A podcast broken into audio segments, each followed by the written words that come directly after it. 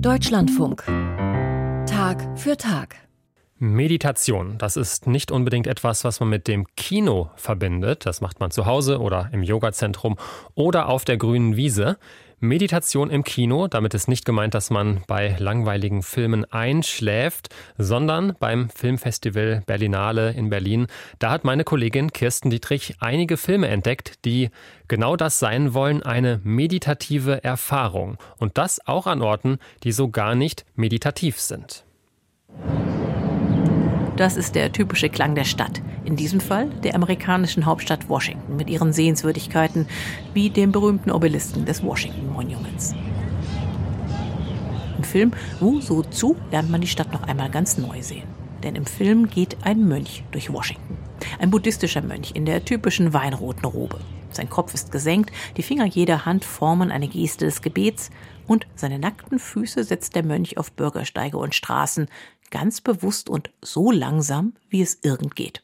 Regisseur Tsai Ming Liang sagt, er habe den Schauspieler Li Kangsheng vor Jahren mal dabei beobachtet, wie er so ein langsames Gehen für die Theaterbühne probte. Daraus sei die Idee für dieses gemeinsame Filmprojekt entstanden.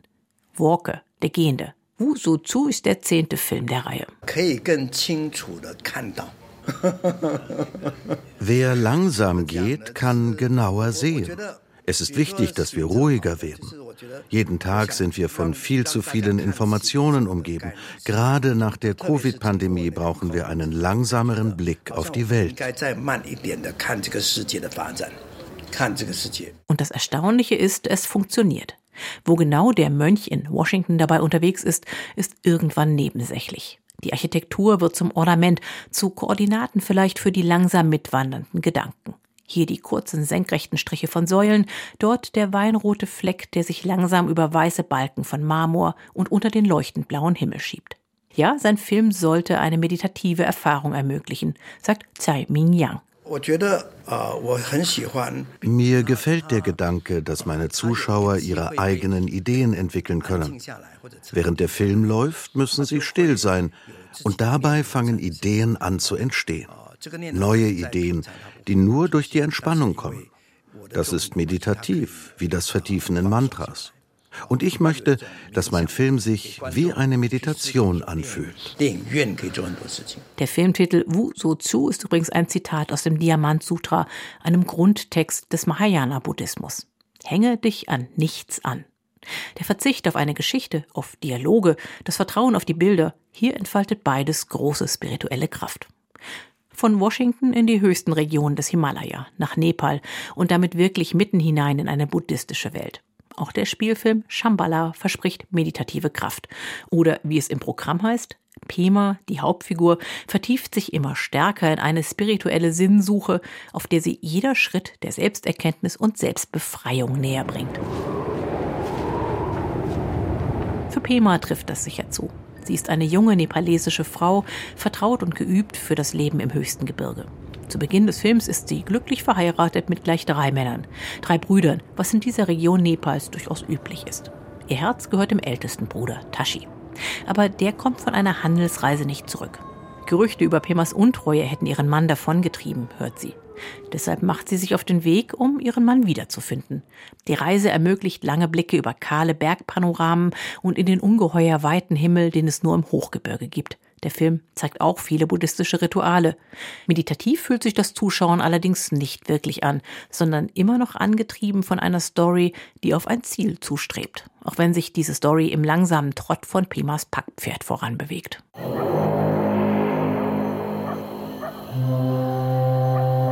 Wobei eine Geschichte die meditative Kraft eines Films nicht behindern muss. Es kommt nur darauf an, wie sie erzählt wird. Das zeigt der spanische Film The Human Hibernation, der menschliche Winterschlaf. Regisseurin Anna Cordonella entwirft eine Welt, in der die Menschen radikal auf einer Ebene mit den Tieren leben. Und das heißt, sie halten mehrere Monate Winterschlaf. Ich wollte eine Utopie entwerfen von einer harmonischen Welt. Menschen sind kleine Teile in einem großen Getriebe, das perfekt zusammenarbeitet. Es gibt eine große Harmonie zwischen allen Wesen. Diese Welt ist friedlich, aber nicht ohne Leid. Zu Beginn erwacht ein kleiner Junge zu früh aus dem Winterschlaf. Hilflos stapft er durch eine verschneite Welt wahrscheinlich wird er erfrieren.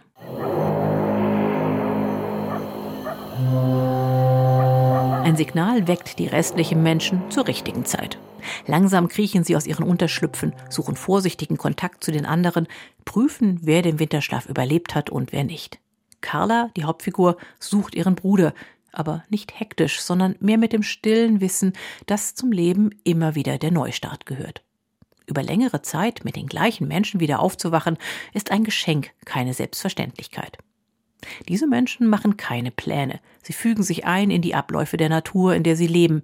Kühe, Schlangen, Würmer, sie alle sind so wichtig wie die Menschen.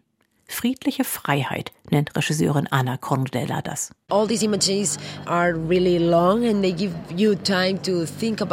Alle Einstellungen sind sehr lang und geben beim Zuschauen Zeit, an alles Mögliche zu denken.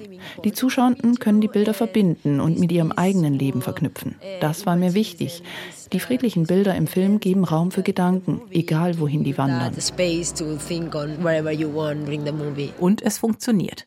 The Human Hibernation hat großartige Naturaufnahmen. Er erzählt auch eine Geschichte, aber nur nebenbei.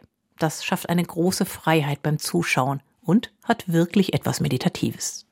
Kirsten Dittrich war das von der Berlinale.